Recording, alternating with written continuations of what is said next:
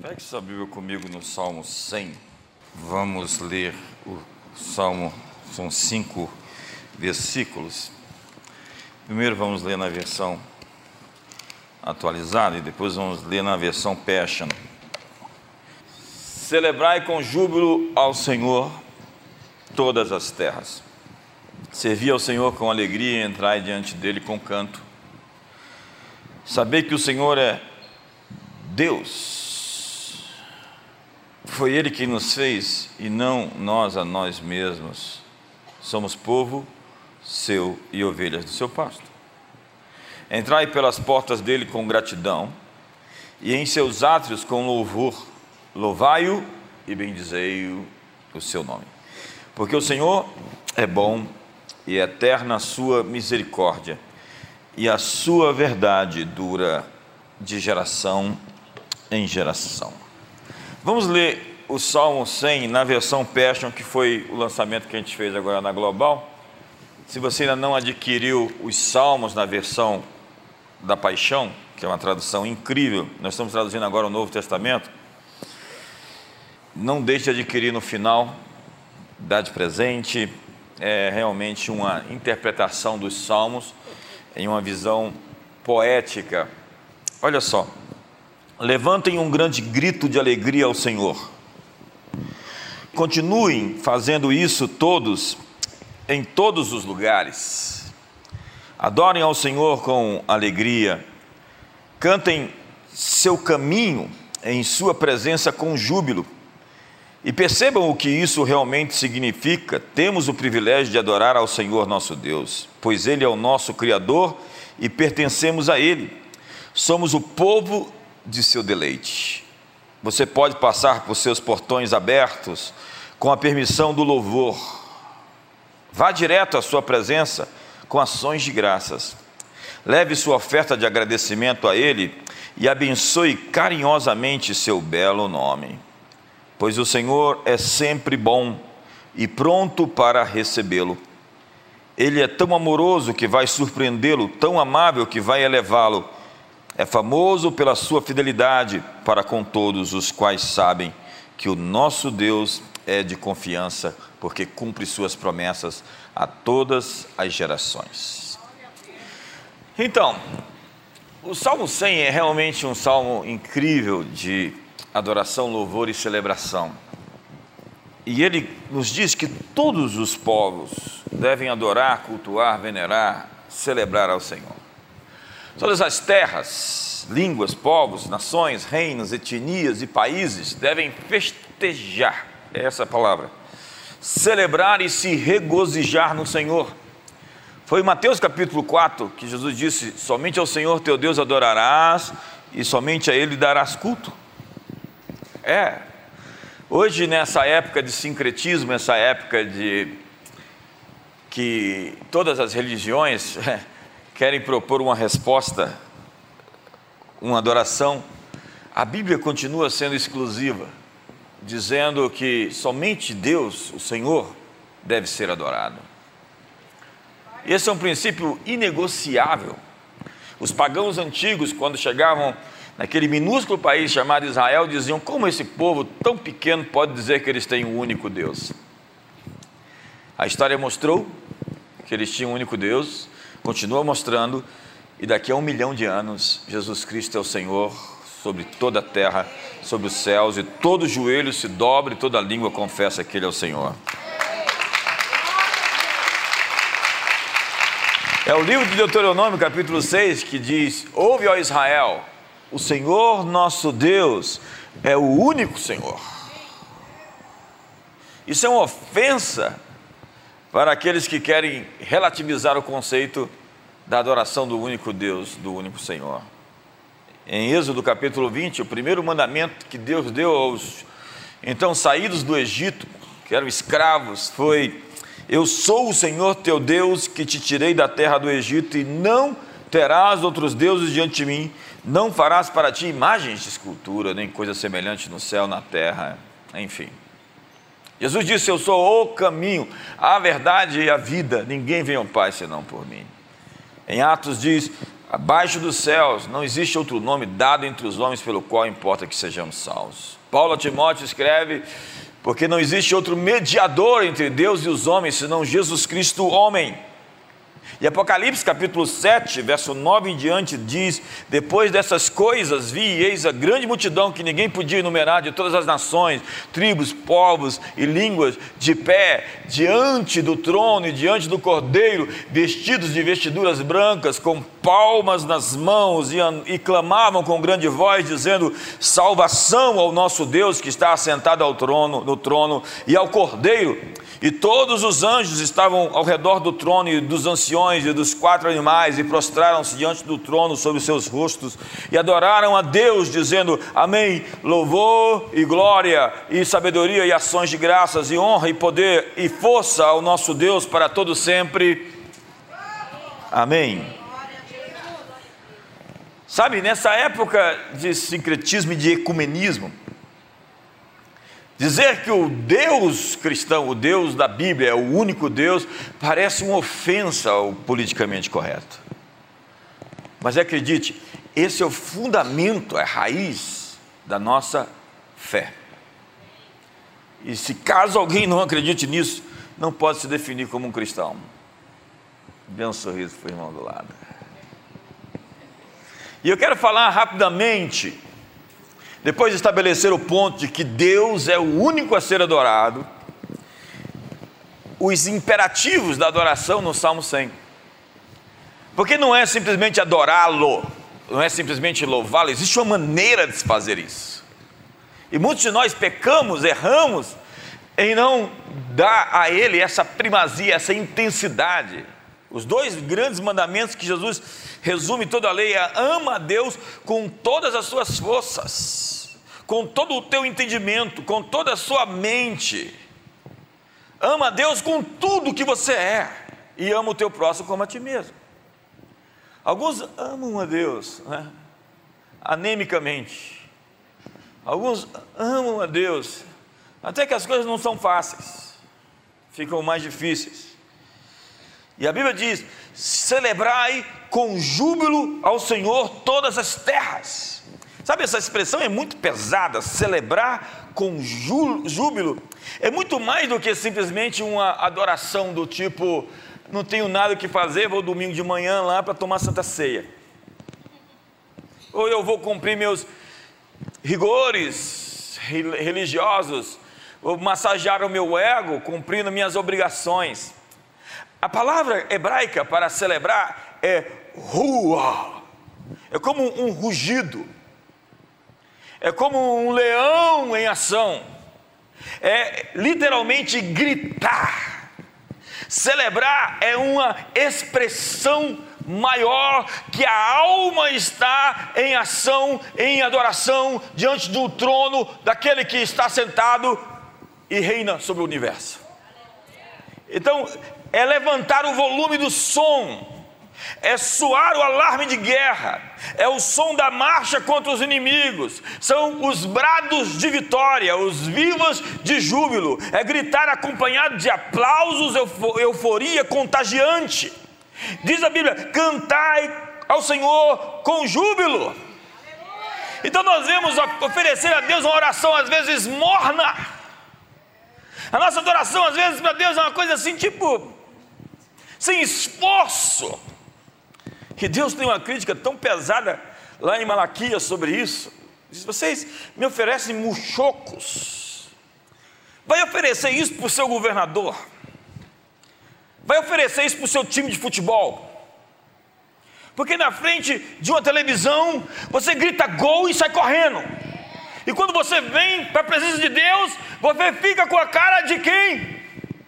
A igreja é um lugar cheio de alegria, cheio de entusiasmo. Nós adoramos a Deus com vida, porque nós adoramos um Deus vivo.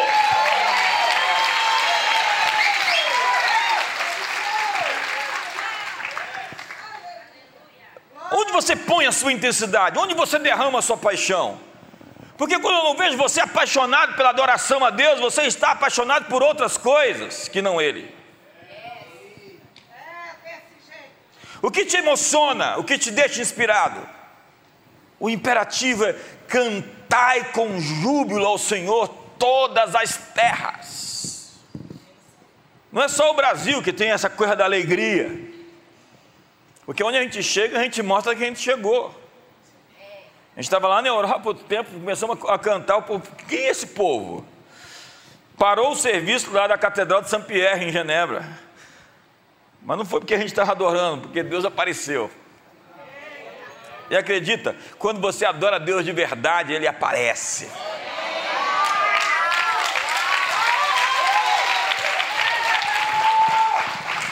E nós achamos muito, né, oferecer o melhor dos nossos recursos para Deus. Nós achamos muito entregar a nossa madrugada para Deus. A gente acha muito tirar três dias de jejum e oração para Deus, sem dizer que o seu cristianismo é morno, porque a sua adoração é inexpressiva. Nós devemos cantar ao Rei das Nações, todas as terras devem adorá-lo com júbilo, com entusiasmo. A Bíblia diz: celebremos com danças ao Senhor com regozijo, com festa, com exultação, com alegria. Se você acha que alguns dos nossos cultos são bagunçados, espere até ver o céu.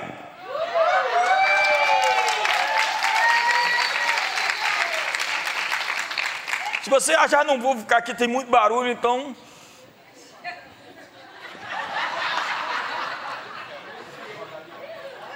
Ah, é frio, irmão. É frio. Pensa que é quente assim, o fogo é, é frio, é gelado, é morto, é Walking Dead. Sabe, é esse som das muitas águas, porque não há nenhum outro som mais belo, mais esplêndido, mais admirável, mais arrebatador. Celebrai ao Senhor com júbilo, é aquela coisa de dar voltas com emoções, com sentimentos. É aquela coisa de dar glória para Deus, não glória a Deus religioso, porque você sabe quando um glória a Deus é religioso, você não sabe? É só um ritual, glória a Deus, aleluia, aleluia.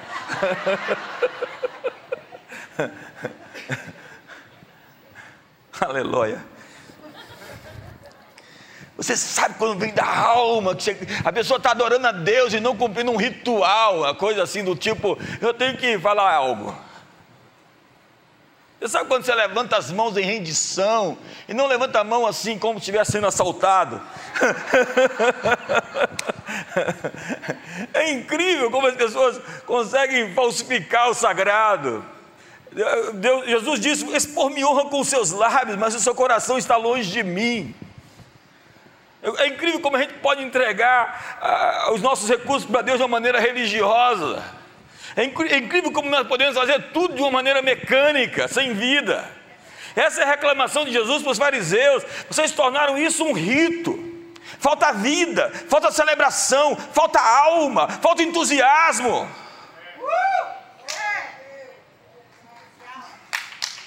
Obrigado, vamos lá, você consegue. A segunda palavra aqui é servir ao Senhor com alegria. Olha outra expressão, servir. Abad al-bad, que significa fazer uma obra, servir, trabalhar para outro com alegria. Ontem eu fui até um restaurante e, e conversei com o metro, ele estava tão feliz de atender a gente. É tão diferente quando você é atendido com alegria. Hoje aqui em cima nós estamos falando sobre os serviços, né? Eh, falando de São Paulo, onde tem um ótimo serviço, em muitos lugares no Brasil não. Porque é terrível você ser atendido por alguém lá no seu no comércio onde você vai fazer uma compra, onde ele não está ali, ele não quer nem estar tá ali. Você sabe que ele está no lugar errado. É incrível como algumas pessoas atendem na porta da igreja, você já vê como é que é o esquema lá dentro. Se o sujeito está assim sombrio, prepare-se para o funeral. Bom dia. Eu já falei para o pessoal que eu tiro todo, todo poltergeist da porta. Põe lá gente viva. sorrisão, alegria, bem-vindo, que bom que você veio. É, pode até dizer não, mas não, não, não. É assim que tem que ser. É. Agora imagina, né? Tem alguns lugares que você já tem a prévia. Não se pode conceber um povo que encontrou o Deus vivo, mas não quer trabalhar, servir, evangelizar, fazer sua obra. Servir ao Senhor com alegria. Sabe, servir a Deus com alegria é servir a Deus com chinchá. Vamos lá? Que significa gozo, prazer, felicidade. Todo serviço a Deus deveria nascer da adoração. Eu não vou fazer porque eu tenho medo. Eu não vou fazer por causa de uma obrigação. Eu não vou fazer porque, sei lá, eu entrei num ativismo religioso. Eu vou fazer porque eu o amo, porque eu quero servi-lo, porque eu quero atendê-lo, porque ele fez tanto por mim. E o que farei em troca? O que darei ao Senhor em troca de todos os seus benefícios para comigo? Nosso serviço deve ser impregnado de alegria Entrai diante dele com cânticos. A palavra hebraica é bou, que significa apresentar-se, vir, ser introduzido, chegar para um passo mais profundo de comunhão. Nós somos chamados para perto, para nos aproximar, para chegar à Sua presença. E a palavra diante dele significa estar ante uma pessoa de frente, perante, cara a cara porque em Sua presença nossas tristezas se vão, em Sua presença nossas dores se desintegram, nossos ressentimentos se desvanecem, nossos olhos se despedaçam. Sabei que o Senhor é Deus, foi Ele que nos fez e não somos nós, de nós mesmos, somos povo seu e ovelhas do seu pasto. Isso define tudo. Se eu sou povo seu, e ovelha sua. Eu posso acreditar que Ele está cuidando das coisas que dizem respeito a mim agora. Se eu sou o seu povo, aquele que é o meu dono, vai tomar conta de mim. A palavra hebraica para saber é a mesma palavra para conhecer, Iadar. Conheceu Eva, Adão. Adão conheceu Eva e geraram um filho. Todo o verdadeiro conhecimento, Iadar, gera um fruto. Yadá significa perceber, descobrir, discernir, conhecer por experiência, ter uma revelação. É na adoração que nós temos uma revelação de Deus de verdade. Yadá significa conhecer intimamente. Muitos de nós somos distantes de Deus. Muitos de nós confessamos Jesus, mas temos um, uma coisa distante, não temos um relacionamento profundo. Como com pais, com mães, Hoje é o dia dos pais. Muitos chamam seu pai de pai, mas não tem uma relação de intimidade. Assim também acontece com Deus. Porque a medula da verdadeira adoração é saber quem o Senhor é. Sabei que o Senhor é Deus. E saber é a descoberta de nossas raízes. É o nosso encontro com o infinito, com o indescritível, com o inomiável. Ele é o alto, sublime. Ele habita numa luz inacessível, o Rei eterno, imortal, invisível, Deus único. Tem gente aqui que nunca teve a experiência do Santo dos Santos, sabe? Sua adoração é sempre muito uma coisa de átrio, ou no máximo o santo lugar.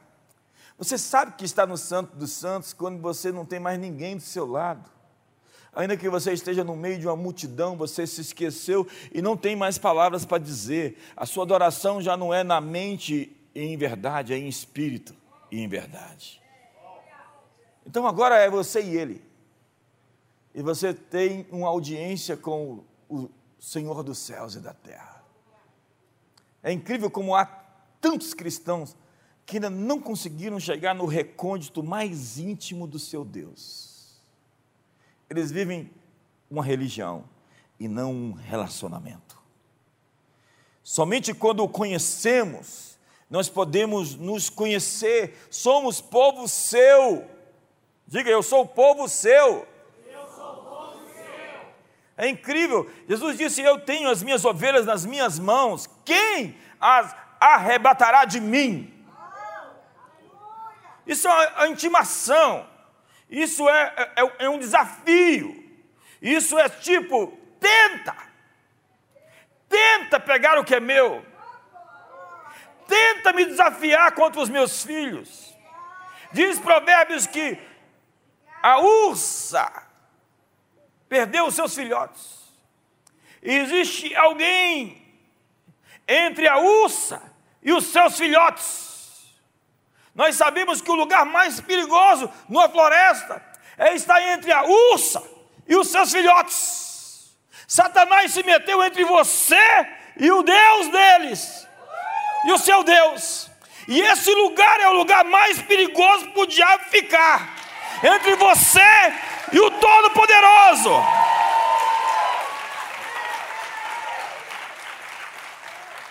Reconhecer que somos seu povo é conhecê-lo como nosso pastor. Somos ovelha do seu pasto. Isso determina direção, segurança, proteção, cuidado, provisão. Sabei que o Senhor é Deus. Esse é o nome de Deus. Eu sou. Não existe uma tradução tão boa em português em nenhum outro idioma, porque nós estamos falando do tretagramaton. Quando a Bíblia diz não leve o nome de Deus em vão, porque Deus não terá por inocente quem assim o faz. Ele está falando de um tetragramaton, YHWH. Não tem vogal, são consoantes, não tem pronúncia. Então as pessoas foram lá e colocaram alguma maneira de dizer, então eles falam o nome, né? Muitos judeus hoje, quando vão falar Hashem, eles não falam o nome de Deus, eles não querem, eles falam só o nome, Hashem, o nome. Quando eles vão falar de Deus, eles falam Hashem, é o nome. Eles transferiram uma época para Adonai, ou para Iavé, e aí virou Javé, que virou Jeová, e é uma confusão só. Eu estava com esse livro sendo traduzido por uma equipe, e o pessoal falou: Você quer que traduz é, como o nome Senhor? Pode colocar Javé? Eu falei: Você está brincando comigo? Deixa Senhor e Senhor só, e não mexe com isso. Quando nós falamos Senhor, nós estamos falando daquele que é, daquele que era, daquele que há. Não é aquele que surgiu na história, não é aquele que nasceu em um determinado ponto. Aí vem o idiota para você e fala: quem fez Deus? Você fala, você é muito estúpido. Porque Ele é Deus, porque Ele não foi feito, porque de eternidade a eternidade Ele sempre foi quem sempre será. Ele nunca houve um tempo na história que Ele não existiu. Ele é Deus porque Ele é o Alfa, Ele é o Ômega, Ele é o início, Ele é o fim. Desculpa a raiva. É porque para ser Deus tem que ser eterno. E o seu nome é eterno, é o Olam. Aquele que sempre foi quem sempre será. Eu sou, é, eu causo, eu existo por meio de mim. O autoexistente, ele não nasceu de uma mulher como Deus, ele nasceu de uma mulher como homem. Então, sua mãe é a mãe da sua humanidade, não da sua divindade. Quantos estão comigo aqui? Muito obrigado. Então diz que ele é Emanuel. E a virgem conceberá um filho, seu nome será maravilhoso, conselheiro, Deus forte, Pai da eternidade, príncipe da paz. E tu, Belém de prata, vista que pequenina és, entre milhares de ti me sairá aquele que há de governar, cujas origens são desde os tempos antigos, desde os dias da eternidade. O que o profeta Miqueias estava dizendo é que aquele que haveria de nascer já existia aquele que nasceria de uma virgem, era o Deus eterno, era o príncipe da paz.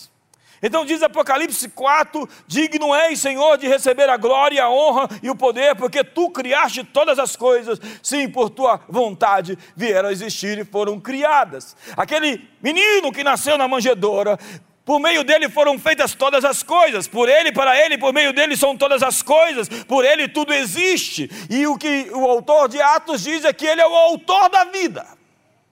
E se você está vivo, é porque ele quis te trazer à existência, você veio dele, é a sua origem. Aquele homem que andou na Galileia, em Samaria, na Judéia, O mesmo que é hoje, ontem sempre será quem sempre foi, é aquele de onde você veio, é o seu DNA veio dele, a sua existência procede dele. E se você quer descobrir-se, descubra quem ele é. Porque ao encontrar Deus, você se encontra. Sabe? E aí vem o Salmo 150, que vai falar sobre que nós devemos adorar a Deus com todos os recursos técnicos, todos os instrumentos musicais, todos os nossos corpos, porque toda a criação louva a Deus. Os rios batem palma, as montanhas se regozijam, as, eh, porque saireis com alegria, em paz sereis guiados, e os montes e os outeiros romperão em cântico diante de vós, e todas as árvores do campo baterão palma. E o Salmo 47 diz: Batei palmas todos os povos, aclamai a Deus com voz de triunfo. Você vai num estádio de futebol, no final de uma Copa, de um campeonato, e está lá o povo com toda a sua alma. Você vai numa igreja e está o pessoal lá com toda a sua apatia. É incrível, diz a Bíblia: tudo que tem fôlego, louve ao Senhor. Então, se você tem fôlego do seu jeito, da sua forma, adore a Deus. Faça alguma coisa com a sua voz, faça alguma coisa com o seu corpo, faça alguma coisa com a sua vida, faça alguma coisa com os seus recursos, faça alguma coisa com seus dons, com as suas habilidades, com seus diplomas. Diz a Bíblia que os 24 anciões pegam as suas coroas e colocam diante do trono. Quando você encontra Deus, o gesto natural é se render. Se você encontra Ele de verdade, o gesto é adorá-lo. Ele é tão grandioso, tão exaltado. O salmista diz no Salmo 8: Ó Senhor, Senhor nosso, quão magnífico é o teu nome sobre toda a terra. Porque expuseste nos céus a tua majestade. Ele olha para o céu e se prostra. Ele olha para o céu e adora. É por isso que Davi, esse homem segundo o coração de Deus, ele encontrou o Deus que deve ser adorado. É por isso que Isaías diz que nós nascemos para o louvor da sua glória. Para que eu nasci? Para te adorar. É para isso que eu existo, para te louvar. É por isso que Paulo diz: se comemos ou bebemos ou façamos qualquer outra coisa, façamos tudo para a glória de Deus. A atitude normal, natural de um cristão que encontrou a Jesus é adorá-lo. É para isso que eu existo. Então diz: entrai pelas portas dele com gratidão. É isso? Entrai pelas suas portas com. Ei, não tente, não tente. É ficar bicudo, fazer, fazer, ficar ranzinza, entrar em disputa com ele, você não vai vencer. Você só entra pelas suas portas com gratidão. Existe um protocolo de permissão para entrar na residência de um soberano e de um dignatário. E você só vai entrar nas suas portas com gratidão sacrifícios de louvor, fruto dos lábios que confessam o seu nome. Eu não estou sentindo, tão pouco me importa com o que sinto. Eu vou te adorar com toda a minha alma, com todas as minhas emoções, com todos os meus sentimentos. Eu vou continuar te adorando, ainda que a figueira não floresça, não haja fruto na vide, o produto da oliveira minha. Eu vou te adorar.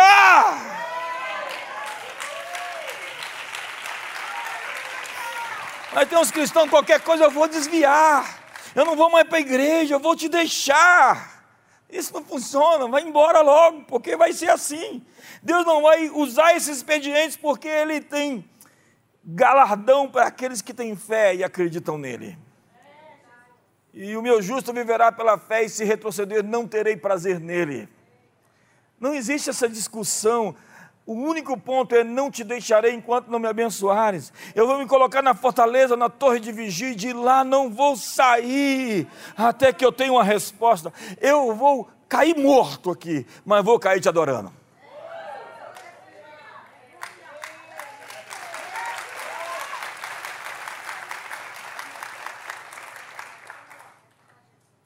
Se a sua opção é apostasia, aproveite. Aproveite. E depois você vai para um lugar muito frio. Muito frio. Entrai pelas suas portas, a palavra é Sha'ar, que significa lugar de entrada, lugar de reunião pública, é a entrada do seu castelo real, seu templo, seu palácio. É um convite para entrar na sua casa. Imagina um convite para ir. Quando já foram na casa de uma autoridade? Quando já foram num palácio, esses dias eu fui lá no palácio é, do primeiro-ministro de Portugal, fui convidado para uma cerimônia lá.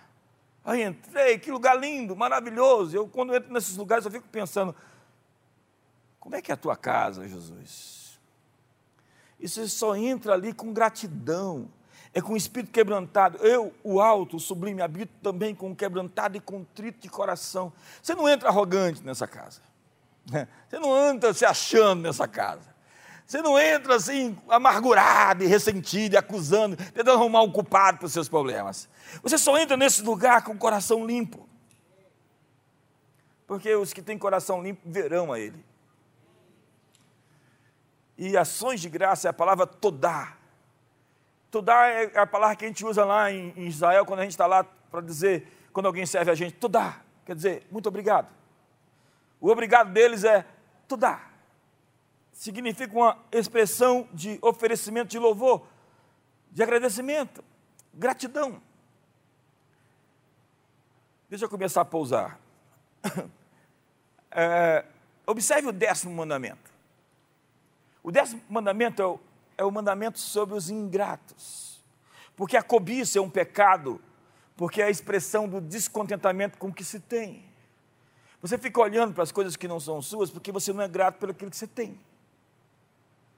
Não cobiceis a mulher do próximo, fique grato com a sua. E se você não tem um ainda, Deus vai fazer chover no seu molhado. Fique grato com as coisas que Deus já te abençoou. A cobiça é, de fato, o pecado do descontentamento. Se você se concentra no que você tem e não no que você não tem, quando você olha para o que você tem, é grato. Quando não no que você não tem, você nunca terá o suficiente. Então, a sina do ingrato é nunca ficar satisfeito com aquilo que já recebeu. O ganancioso, o avaro, é aquela história do sujeito que rico, rico, quanto que te faz ficar satisfeito? Mas eu estava falando com a Dias, fulano tem dinheiro demais, para que, que ele quer tanto dinheiro? Aí você pergunta, quanto que te satisfaz? E ele pergunta, ele responde cinicamente, só um pouquinho mais. Mas para quê um pouquinho mais? Quando você aprende a ser grato pelas coisas simples da vida, a vida vira um espetáculo agradecer para o papai e para a mamãe, agradecer pelo pão cotidiano, agradecer pela saúde. Tanta gente morreu esses tempos. Agradecer pelas lutas, pelas batalhas que estão treinando, equipando você para se tornar uma pessoa melhor. Sabe, a humildade é a mãe das virtudes. E ela tem uma irmã gêmea, a gratidão.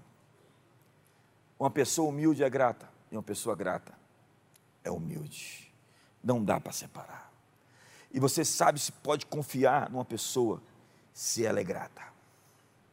Esse é o grande termômetro sobre confiar ou não em alguém. Ele tem um espírito grato? Ou ele é descontente, insatisfeito? Então, faça um diário de gratidão. Três coisas que aconteceram durante o dia pelas quais você pode agradecer. Começa a agradecer falando: Eu acordei hoje porque tem gente que não acordou. A gratidão começa com a atitude de humildade.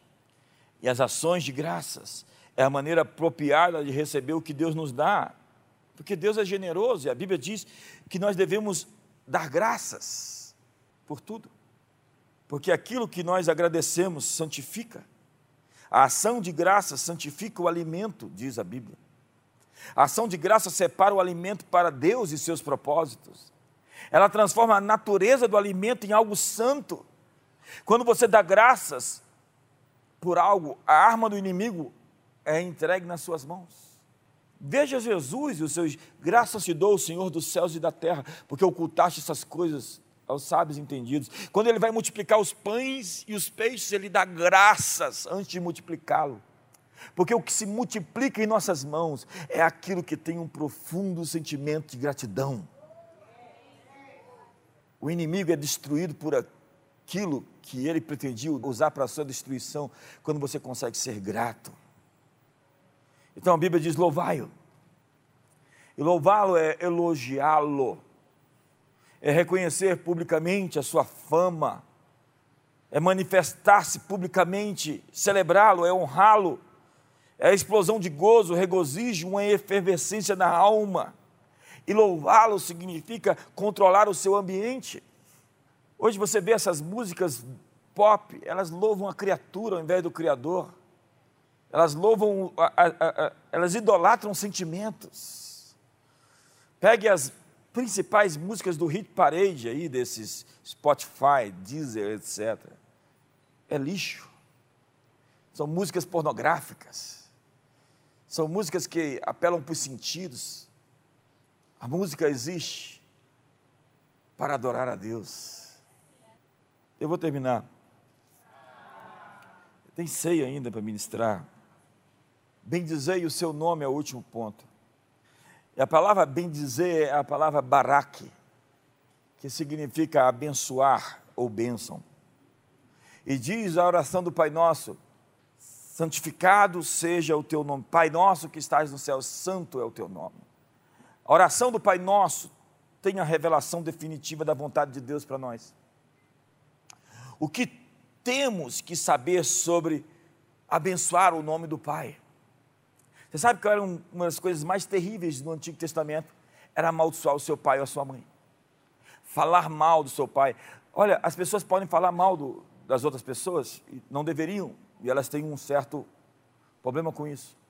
Mas falar mal do seu líder, falar mal da autoridade, falar mal do seu pai e da sua mãe, é uma coisa muito pesada no mundo do, do espírito. É uma situação muito tensa. Porque a oração do Pai Nosso fala sobre santificar o nome de Deus, que se apresenta como um Pai. E isso significa levar seu nome ao mundo por meio do seu testemunho. Você santifica o nome do Pai quando você se representa como um filho verdadeiro dele. Hoje a gente fala muito de paternidade, muito paternidade, muito de ser pai, mas estamos falando pouco sobre ser filhos. Porque tem gente que até chama Deus de pai, mas não vive como um filho. Agora imagine minhas filhas, que são minhas filhas, se elas chamassem outro de pai. Isso é ofensa para o pai. Por isso que a idolatria é terrível. É dar a alguém que não fez, que não criou, que não gerou, algo que não pertence a Ele. Se eu quero realmente santificar o nome do meu Pai Celestial, eu tenho que celebrar a fraternidade com todos aqueles irmãos. Hoje é a ceia, é o momento de celebrar a fraternidade, e é por isso que a oração do Pai Nosso vai dizer que não é o meu Pai, ou pai exclusivo de alguém, mas o pai de todos, o Pai Nosso. E vai dizer: Venha o teu reino, faça-se a tua vontade, assim na terra como no céu. Você sabe por quê? Porque o reino é o domínio de um rei.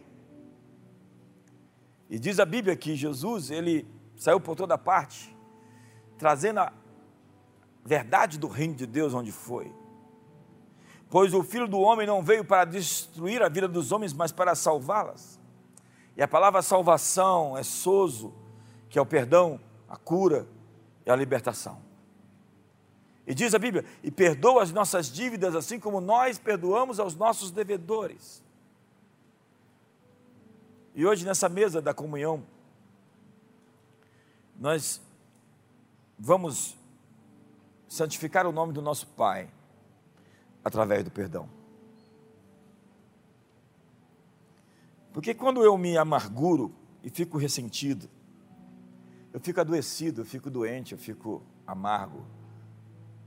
Eu perco a ternura, perco a doçura, perco a essência de que é, do que é ser um cristão. Olhe para mim. Eu estou perdendo gente, gente importante, porque ele adoeceu na alma ficou amargo, ressentido. e perdeu o próprio DNA do que se é de fato um líder. Olhe para mim. Não subestime uma pessoa ferida. Porque a ferida de alguém vai produzir uma série de elementos e vai infeccionar, inflamar e vai até adoecer outros que estão próximos dele. Então, não pense que uma pessoa ferida é uma pessoa inocente.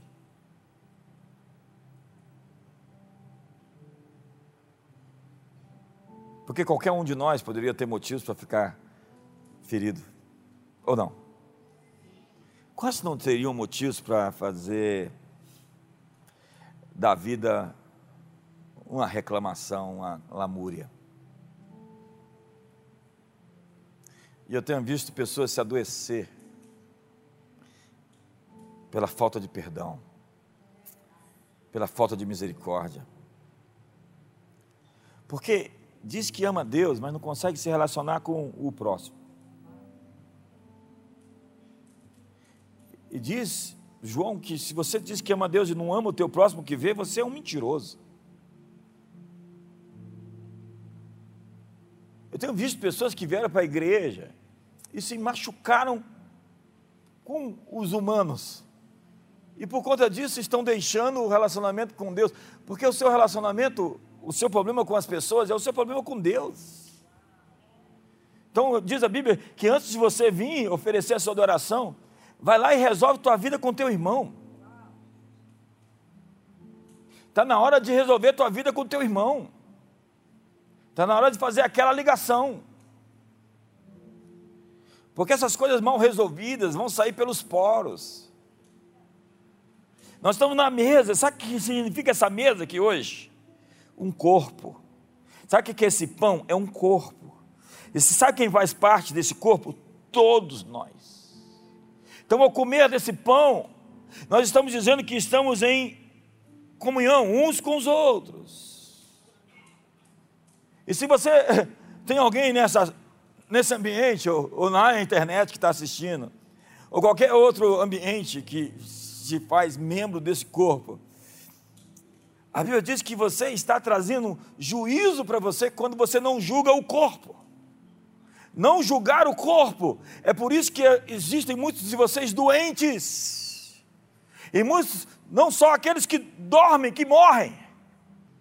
Porque não identificou. Eu fico esses vendo esses irresponsáveis falando da igreja. Como é que você pode falar de algo que é muito maior do que você? Não tem a ver com você, não é sobre você, não está na tua ossada, não está na tua autoridade. Contente com a sua parte. O Senhor da igreja, dessa igreja e da igreja, não é você. E é Ele quem faz juízo e faz justiça e corrige. Então entrega a vingança para Ele. Perdoar é dizer: Senhor, está contigo. Porque enquanto você não perdoar, você vai ficar aí esperando uma pedra cair do céu e matar o sujeito. Enquanto você não perdoar, você vai ficar torcendo para alguma coisa ruim acontecer. Você quer saber uma coisa que vai te adoecer? É torcer para o mal acontecer com alguém. O nome disso é ódio e o ódio cega as pessoas. Diz a Bíblia que alguém que odeia está em trevas, está lá na Bíblia. Sabe, escuridão. Escuridão, não consigo ver. Se nós queremos santificar o nome do nosso Pai, nós temos que santificar o nome dele na vida dos nossos irmãos. Eu Estou sempre aberto a reconciliações. E se alguém tem um problema comigo, ele tem um problema comigo, porque eu não tenho um problema com ele. Porque no que depender de mim, eu tenho paz com todos os homens.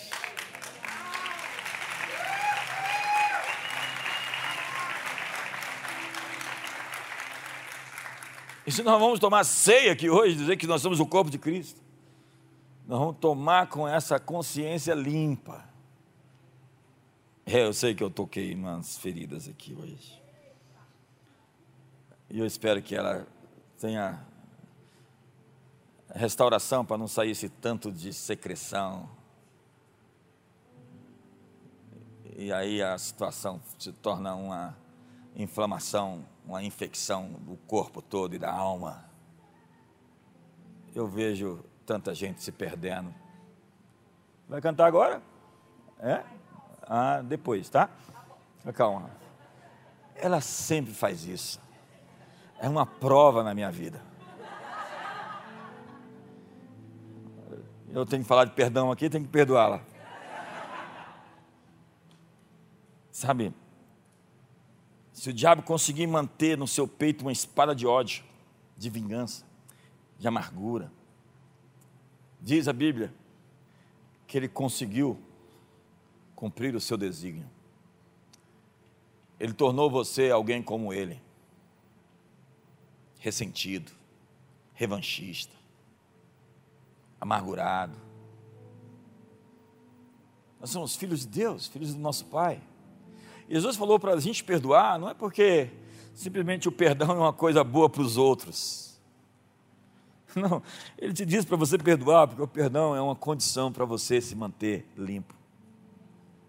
Quantos estão comigo aqui? Então não beba veneno querendo matar alguém. E não morda uma cobra porque ela te mordeu. E não ressinta, ressentir é sentir de novo, e você está sentindo sempre a dor, até que você manda embora. Perdoar é perder no ar. Vai embora, some daqui.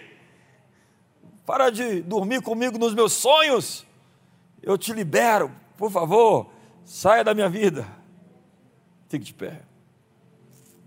Liga para ela, não, ela é assim sempre. Eu conheço ela tem uns 45 anos. Oh.